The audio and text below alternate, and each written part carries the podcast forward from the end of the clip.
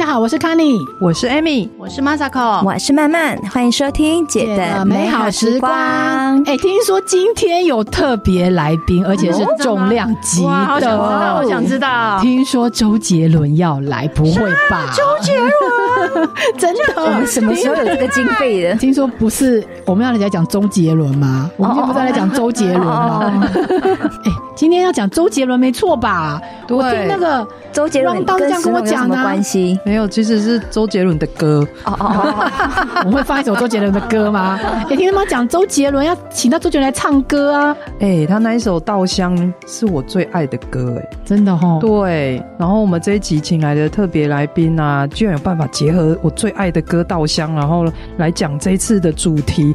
我们讲了一百多集，居然没有讲过米，对，为什么？为什么我们没讲？把这件事情落到别人的手中？哇，就是因为稻米太神圣了，每天都要吃它，所以我们要请，我们没办法马上就切入重点。哎，对啊，我觉得稻米的世界实在太广，我们能够比较小心翼翼，我们能够躲就躲，没有。不过这群年轻人非常有勇气，然后我觉得可以先请，就是请大家听一看，就是年轻人的角度如何看待米这件事情。那我们接下来邀请桂轩、思雨、婷宜、怡芳还有舒云，听看看他们怎么讲稻米这件事情吧。哦，好棒！还有周杰伦。嗯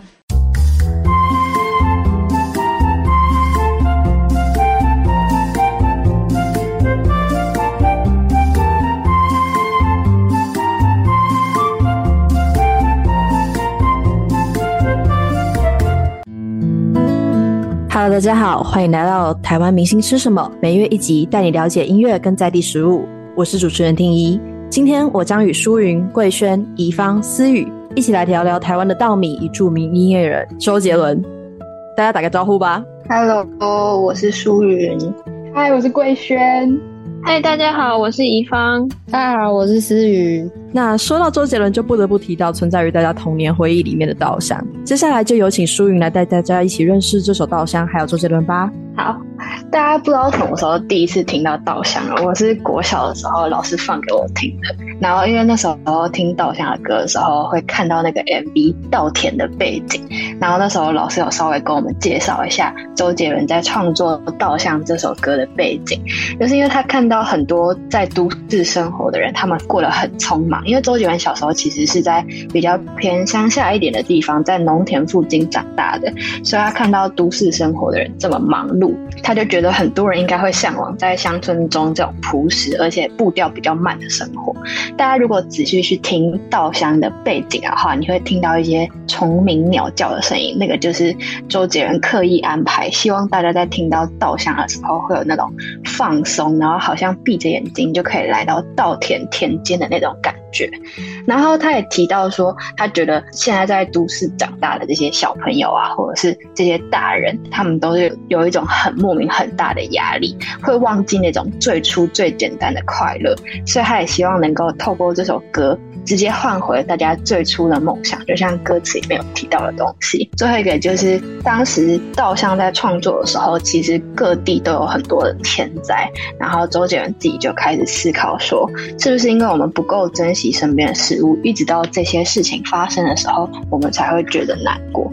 那不知道大家对周杰伦有没有什么特别的印象？嗯，我觉得周杰伦就是 KTV 一定要唱，然后他的歌都很 emo，很适合失恋听嘛。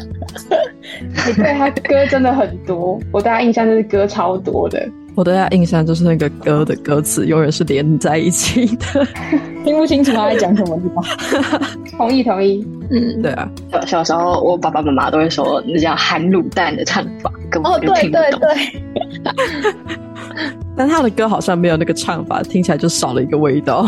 对，就不是周杰伦丢了。那除了刚刚提到的这些部分，其实。《稻香》这首歌很特别的是，他在二零零九年也有拿下第二十届金曲奖的最佳年度歌曲奖哦，就是很厉害。然后 MV 其实也是周杰伦自己当导演，然后他就在 MV 里面，他会带着大家到乡下的四合院里面求景。然后 MV 中的服饰也有特别考究，就是以民族风为主，来贴近整首歌的风格。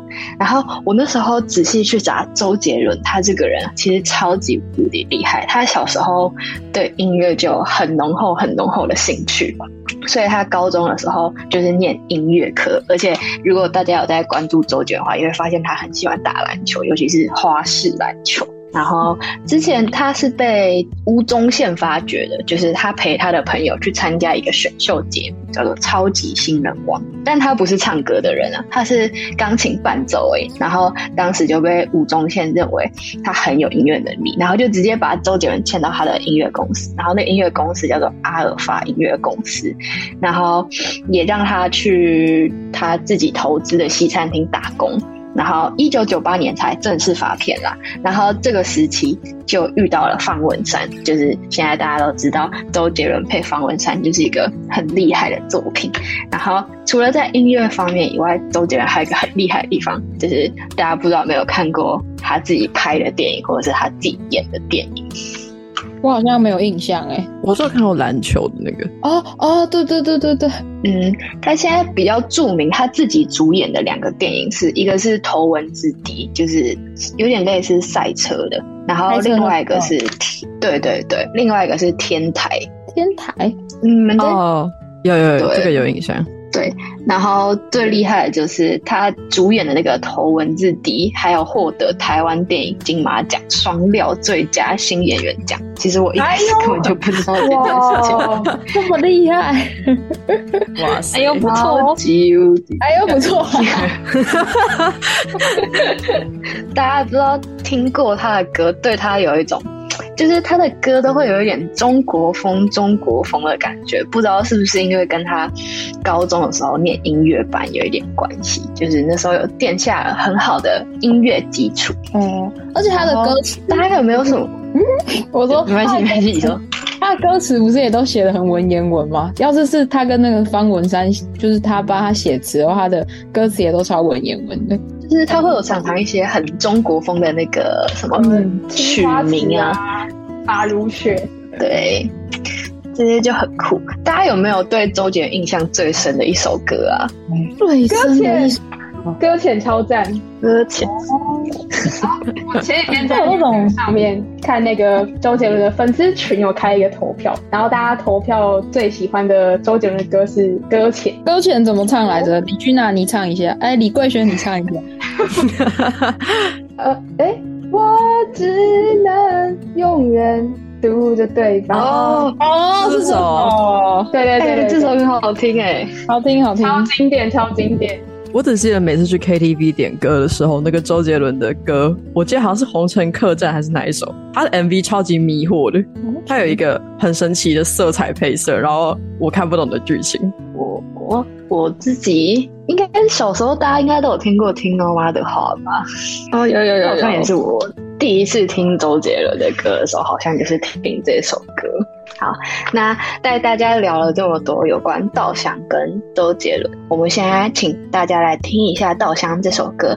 请大家在听的时候可以稍微闭上眼睛，再想象一下，当你脑内听到《稻香》这首歌的时候，有没有什么样的画面，或者是有没有什么想要跟大家说的？我们现在就来听《稻香》这首歌。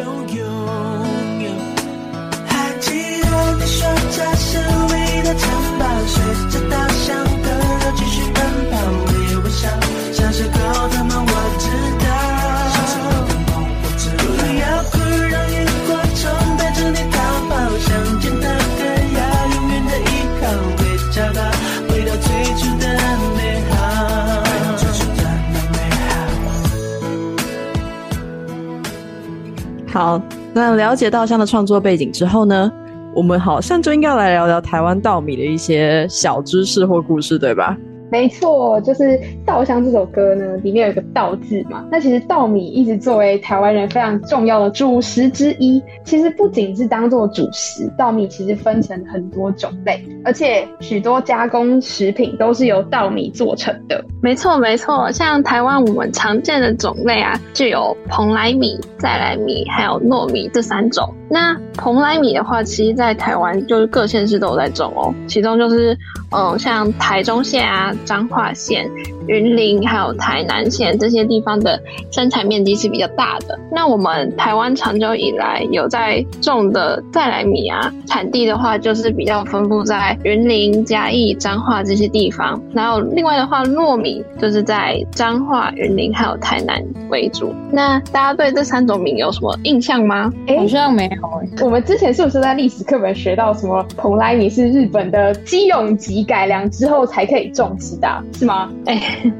对啊，对对，你不说我都忘记了。那你知道稻米是怎么来的吗？其实我有先去查过，哎，就是稻米的生产会经过几个阶段嘛，就是从耕田整地，然后到生长，然后最后就会有一个采收期。然后我有查到说，嗯，农夫他其实耕田整地啊，是他会先灌溉田地，然后让泥土比较湿软一点，然后再透过翻松干硬的土地，就是有点像把有沾到水的泥土跟没有沾到比较干裂的，用上下层交换的方式，让土壤可以有效的混合在一起。那它再把土壤慢慢的切细，然后打成泥之后，要变成泥状，然后它会最后一步是抹平泥土的表面，它才会开始去插秧。而且我查到一个蛮有趣的是，插秧之前啊，它会先在苗圃里面去培育那个秧苗，所以它不是一开始就把还没长成熟的秧苗放到田地上，它是等到它长到一定的高度之后，才移到水田里面去长。然后它插完秧之后嘞，再来就是会定期灌溉啊、施肥、除草跟病虫害防治。那到分蘖期之后，会需要不断的重复这个循环，就是它会把水田放干，然后再灌溉水下去，然后再放干，它就可以避免分蘖太多，然后去瓜分掉水稻的养分。哦，等等，你刚刚讲有个词啊，我好像没有听过，有点专业，是分蘖对吧？什么是分蘖啊？哦，对，我刚刚忘记解释，就是呢。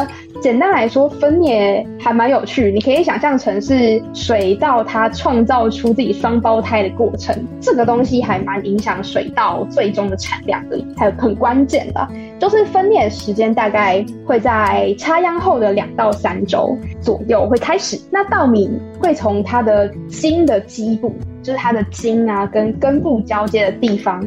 开始出现分蘖的现象，所以它就会从那个位置长出许多的分支，那还会一直长到它的稻穗出现之后才会停止。那影响它长出分支的因素有很多，包含它的品种啊、它种植的土壤啊、跟它的日照，嗯，还有它的温度，都是影响它分蘖数量的一些原因。但其实分蘖听起来很不错，就是如果它分支很多的话，就可以种出很多的米。可其实如果分蘖数量太多，会造成通风啊、日照和养分分配上的问题，也不一定是好事。哦，懂了懂了，哈哈，这好像我们告诉我们一学期不要修太多学分一样。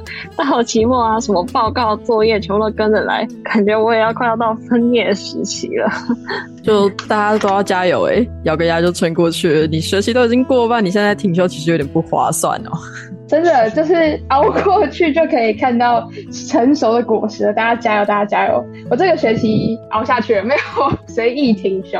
好，那回到我们刚刚讲到的分蘖期嘛，你分蘖期过后呢，水稻它就会开始慢慢的抽穗。那抽穗的位置呢，会从每一个分蘖的尖端抽出稻穗。那同时，它的稻花也会由上而下的逐渐开放，而且每一朵稻花只会开一次。那它的时间其实都会落在上午八点到十点之间，而且授粉的时间呢，也只有短短的半个小时到一个小时。那稻米它的稻花授粉完之后，就会立刻闭合起来。稻子在它的自花授粉结束后呢，稻壳内的银果就会逐渐的变得饱满跟充实，内部的组织就会慢慢变成米浆，然后最后呢，就会变硬形成稻谷。对，这个过程其实是花蛮多时间的。不过呢，大家要不要猜猜看，需要多久呢？农民才可以采收这些稻谷呢？嗯，没什么概念诶，我猜可能三周左右吗？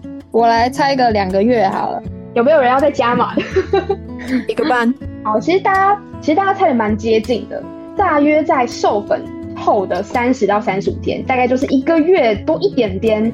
当它抽出来的那个稻穗呈现一个金黄色泽的时候嘞，呃，然后它的稻米整个有点往下垂的样子出现，就表示稻谷已经成熟了。那这个时候，农民就会开始收割那些稻谷。不过我其实有点好奇，就是因为前面讲这么多的话，那一株稻谷一般来说到底可以结成几粒啊？就是一株里面会有多少个？我猜，我猜，我来猜，有没有三百个那么多？嗯，我保守一点猜两百好了。嗯，那故事要不要猜一下？你要玩终极密码？那我就猜，我就我就猜一百啊。OK，你大家都现在越来越保守，是不是？好啊，对，确实一开始苏云才三百是有点太多了，大家都很看好稻米的产量。其实一株稻米可以结成大约七十到一百四十个不等啦，虽然没有到三百两百那么多，但其实也算是蛮大量。嗯。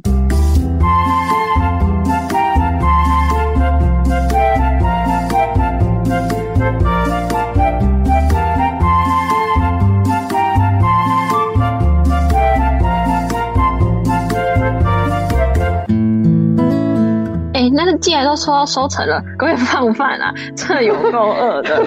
不行，那不行，那是之后的环节。好，说到说到吃饭，其实刚刚讲到了三种米，就是蓬莱米嘛、再来米跟糯米，其实都可以做成很多加工食品。好像举例，我超爱吃的那个韩国年糕，也是用我们最常吃的蓬莱米去做成的。平常我都会去家乐福买白色那种白呃韩国年糕来加在泡面里面煮。新拉面吗？哎、欸，我其实比较喜欢辛辛拉面是一种，然后还有一个是辛拉面有出一个新口味，是什么辣白菜口味，那个也不错。我觉得炒马面比较好吃。哦，炒马面是黑黑的吗？还是是？不是不是，那是炸酱面哦，另外一种哦，所以是哦海鲜汤面那种炒马。对对对对对，那个很好吃，超赞超赞。嗯，我个人的话是比较喜欢吃台式年糕，就是过年的时候我妈都会煎那种红豆年糕，就热热吃，然后甜甜，超幸福的。嗯。那个的话，应该就不是用蓬莱米，那个应该是用糯米做的。但如果是说糯米的话，就是基本上我们印象中黏黏的东西，QQ 的东西都会是用糯米做的，像什么汤圆，就元宵节常在吃的那种，不管是有包馅没包馅，那个皮基本上都是糯米。然后马吉，就最近不是很多人圣诞节到都去拜月老嘛，然后就会买马吉嘛，那个马吉也是用。糯米做的，那草仔粿也是用糯米做的。草仔粿就是前阵子有一个很红的什么台湾奶茶，然后那个里面的草仔粿绿绿的那个艾草的，就是用糯米去做。那个组合听起来也太万恶了吧？这种东西就是冬天很适合吃啊。你说的是那个超红的那个吧？晚呃，开完台电没多久就完售的一幕日对吧？我我有喝过那个台湾奶茶，哎，那个一喝下去真的是。哇，那个青草味真的是很重啊！只能说，嗯，喜欢就会很喜欢，没办法接受的可能就没有办法接受，很有特色啦。对，你会，我上次我会记得这个东西，就是因为你之前有一次经过。什么南京复兴嘛？你就跟我说你超想喝，然后我们就骑他这沙子去买，所以我对他这个还蛮有印象的。对，超好笑，这一股热血，没错。哎、欸，那除了除了蓬莱米跟糯米之外啊，其实还有大家比较容易忘记的一种就是再来米啊，像是我早餐有时候会吃的萝卜糕，还有不知道大家喜不喜欢吃霸碗，都是用再来米做的。但是其实比起饭类啊，我比较常吃，比较常吃面食这样。哦，虽然说我自己是比较喜欢吃饭啦，但是我有感到感受到，就是周围的朋友好像都比较喜欢吃面或者是吃其他的主食，感觉不难发现，就是呃种稻米的农民，就是他们在台湾就是正在面临这种台湾米食文化就是的改变。对，其实你这样一讲，就让我想起来历史课本提到 台湾准备加入 WTO 的时候。不是蛮多农民会上街抗议的吗？但其实二零零二年到现在加入 WTO 也已经二十年了，哇，居然那么久了，时间真的过得快的。像当时一年大概十四点四万吨的低价进口米啊，其实就是从美国、泰国、还有日本、澳洲这些国家就是运过来，就是在短短两年，它的市占率就达到八 percent 了。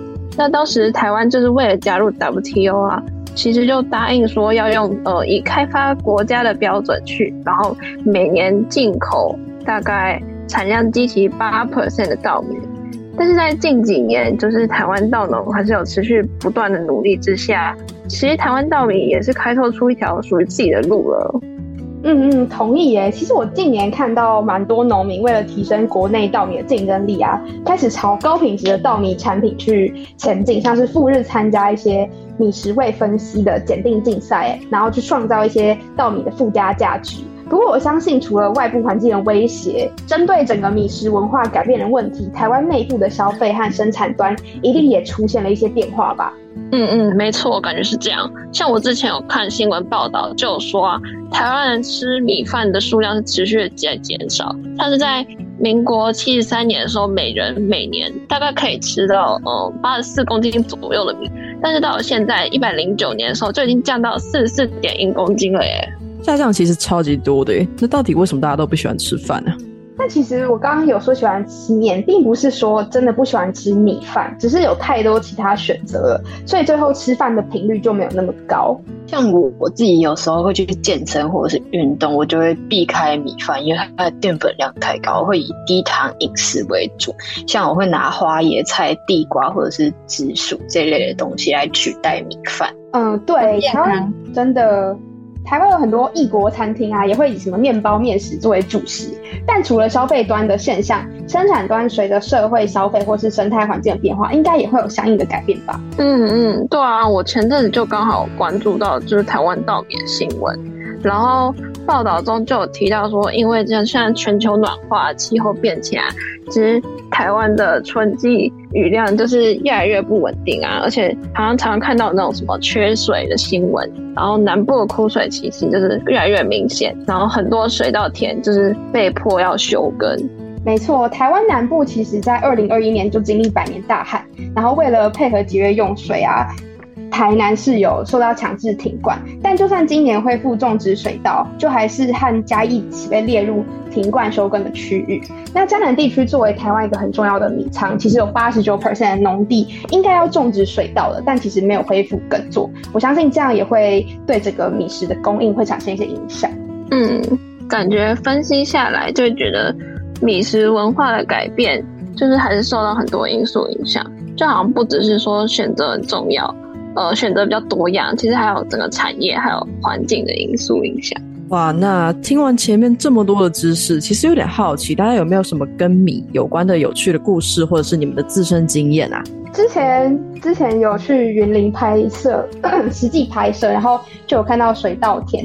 那实际走进去之后嘞，才会感觉到，呃，农民在种植的时候是非常辛苦的吧？虽然台湾人食米的。比例下降了，但其实赖以为生的农民还是非常多，这个议题的重要性还是存在。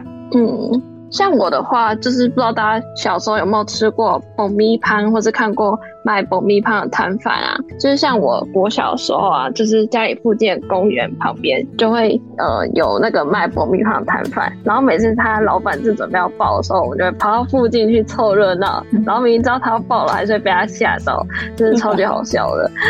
然后就是刚出炉真是超级香，大家就在排队买。可是现在就是在台北比较可惜，比较少能看到这些摊贩了，不知道大家有没有看过？我诚挚欢迎你来我家附近。你家附近有哦？哎、欸。我很想吃。我家附近有，你下次买来给我们吃啊！欸、他那个超大袋的，我下次运一袋去，我就当圣诞老公公。那思雨，你刚才想讲什么？哦，就是其实我自己对米相关的经验，就是刚刚我也跟桂轩一样，比起米饭，我也比较爱吃面食啊、汉堡啊。就是我也不是很喜欢吃米，嗯、因为我就它很肥，然后好像饱足感又有点太饱，吃一小碗就饱的感觉。但是其实就是我刚好暑假的时候有跑出。出国玩了十几天，然后到国外才发现说，其实虽然说我在台湾觉得啊，我自己不爱吃米，不爱吃米，但到了国外才发现说，我的饮食习惯其实根本就没有办法离开米，我其实很依赖米食这件事情。而且国外就算你好不容易吃到了米，他们的米那种细细长长，然后不 Q 不软，看起来不白，然后很难吃，然后你就会觉得台湾的米真的。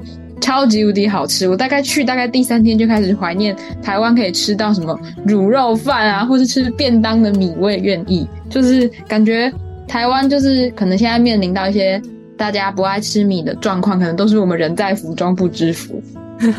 其实我超级有同感，因为我暑假的时候也是跑去欧洲玩，然后我就觉得哦，欧洲的食物没有米，我真的要死掉了，真的。然后台湾吃米其实真的超级方便，像我自己的话，去便利商店，我超级常买御饭团的，就是当对我来说是一个学生族福音，就是要赶课的时候，就是拿着就走。所以呢，我现在呢准备了全家还有小七的饭团，想要让大家来评测看看，我们要选出这两家里面比较强的那个，然后也可以帮忙听众在挑御饭团的时候，更加知道哪一个会符合自己的口味。好啊，那大家就把自己身旁的那两颗御饭团打开来吃吃看吧。哦，好。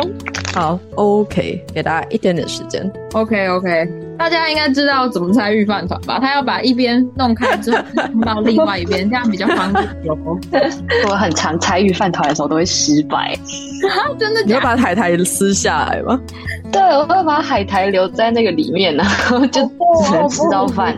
太伤心了，看来是吃的不够多颗。熟能生巧。好，准备好了吗，大家？好，那我们要先吃 seven 的还是全家的？先吃 seven 的好了。好啊，好啊。我试试好了，跟我说一下。好，我在好了。嗯，好了，我嚼完了，我还没。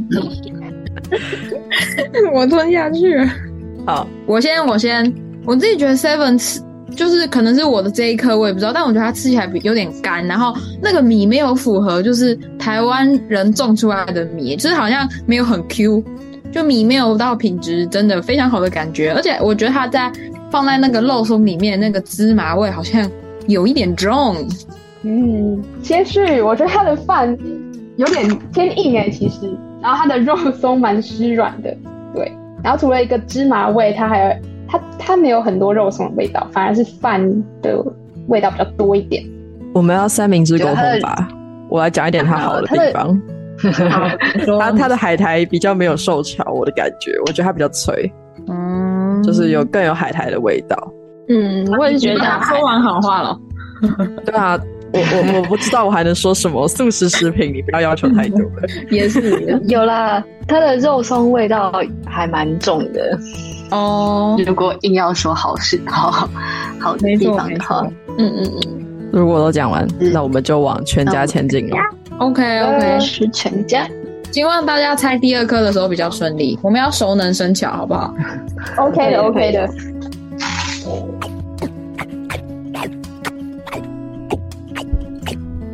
好了的人，我吃好了。发表一下评价。好了。会，对，我觉得它。我吃到那个肉松的感觉比较像，比较像鱼松，但它的那个肉松的量比 Seven 的多蛮多的，对。然后它海苔比较软一点，它的海，对，它的海苔感觉有点有一点湿湿的感觉，然后饭也比刚刚 Seven 的还要软。嗯，我也觉得它那个海苔好像没有那么好吃嘛，而且它有一股柴鱼酱油的感觉，就跟刚刚那个桂轩讲的有点像鱼松，可能有一股就是。感觉有点一样嘛，像不知道为什么怪怪的鱼味还是海鲜味，而且它饭嚼一嚼不会有那种很香的米饭的味道出来，就它饭好像整个粘在一起，嗯，好湿哦。但但不得不说，它的肉松确实很大方啊，对，它肉松它给的蛮多的，对啊对啊对啊。OK，那我们现在可以来投票一下，就是大家比较喜欢哪一家吗？好，我想二选一，好好给我们几秒考虑一下。啊。三秒，三秒，好好，可以吗？可以，可以的，可以的。叫出来吗？我们是要一起叫出来，比较喜欢哪一句？我我等下说，我等下说。好好好，三秒过喽。喜欢 Seven 的人，请报数。哦，我以为你要我尖叫之类的。不行，我二三四，好，三票。啊，五票吗？五票吗？五票。我刚票五票吗？刚刚喊到五了吗？哇。我喊我喊四，我有喊四。OK，好，那真的是五票，那压倒性的完胜，大家帮他鼓掌。感觉大家感觉大家对肉松量没有很在乎。我觉得我们比较在乎那个饭本身呢。对，要有的是灵魂大，没错没错，就是差太多真的不行。没错。那推荐大家之后要去买 Seven 的饭团，不要买全家的。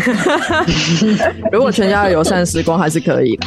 好好好，这个考虑进去的话，也想吃肉松，可以去买全家。对啊，但是它是鱼松，它不是肉松，它是鱼松。哦，对，好气，有差有差一点点。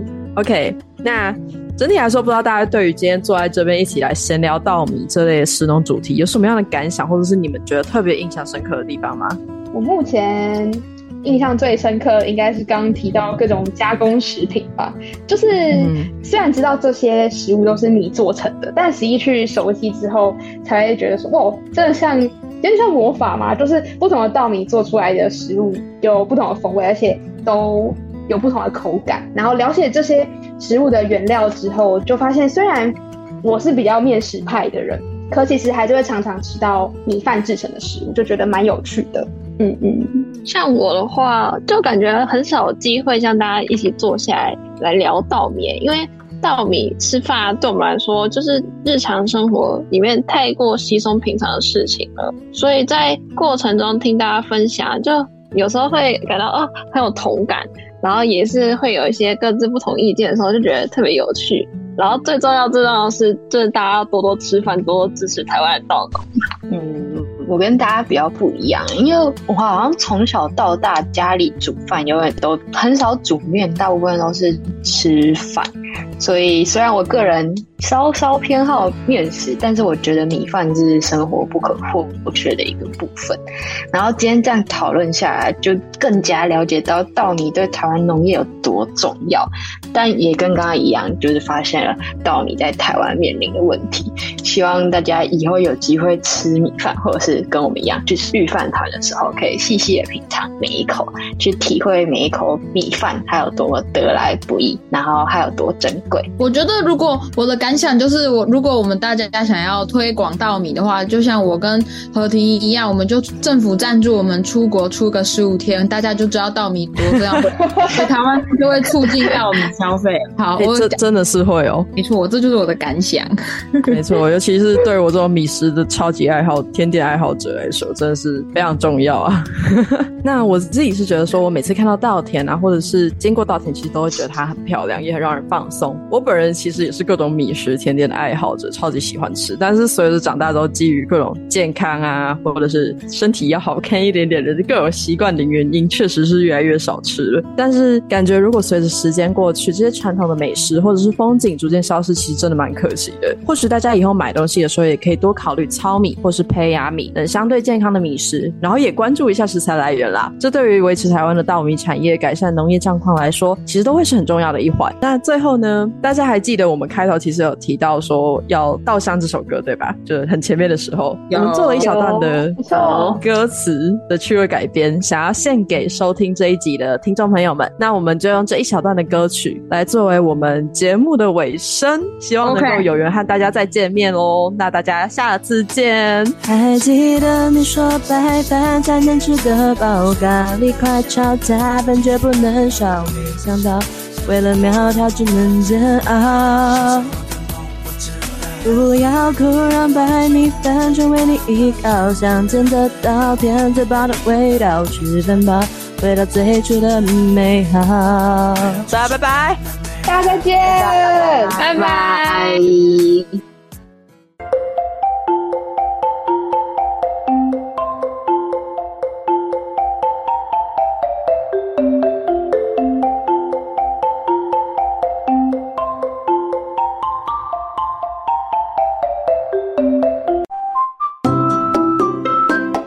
哇塞，这一集居然有御饭团大比拼呢！嗯、对呀、啊，只有年轻人能做这种事啊！我们姐姐没办法，一次吃那么多御饭团还得了？太高了，我们下次怎么敢讲米？我们现在连吃个一颗御饭团都有罪恶感了，还比拼？对呀、啊，对呀。哎，不过年轻人的角度真的不一样哦。嗯，看人家有办法从米这样子讲的也算很仔细，还有御饭团大比拼。对对，那希望这个给我们姐姐。当成一个目标，我们一定要超越他们。下次来讲，超越是一饭团要吃的比他们多。我们我们没办法请到周杰伦，但是我们可以自己唱一下《稻香》。哦，我觉得，我觉得我们之后应该要真的要邀请一位，就是他们家在做米的专家。对对对，对，是实际在从事在碾米行业的啊那些的来讲这样子。真的，对我们期待的哈。对，不然这个重担我实在是怕我们 担的不太。对，今天这几位小朋友、年轻人呢，真的给我们很多很丰富的知识。那我们下周再见喽，拜拜，拜拜。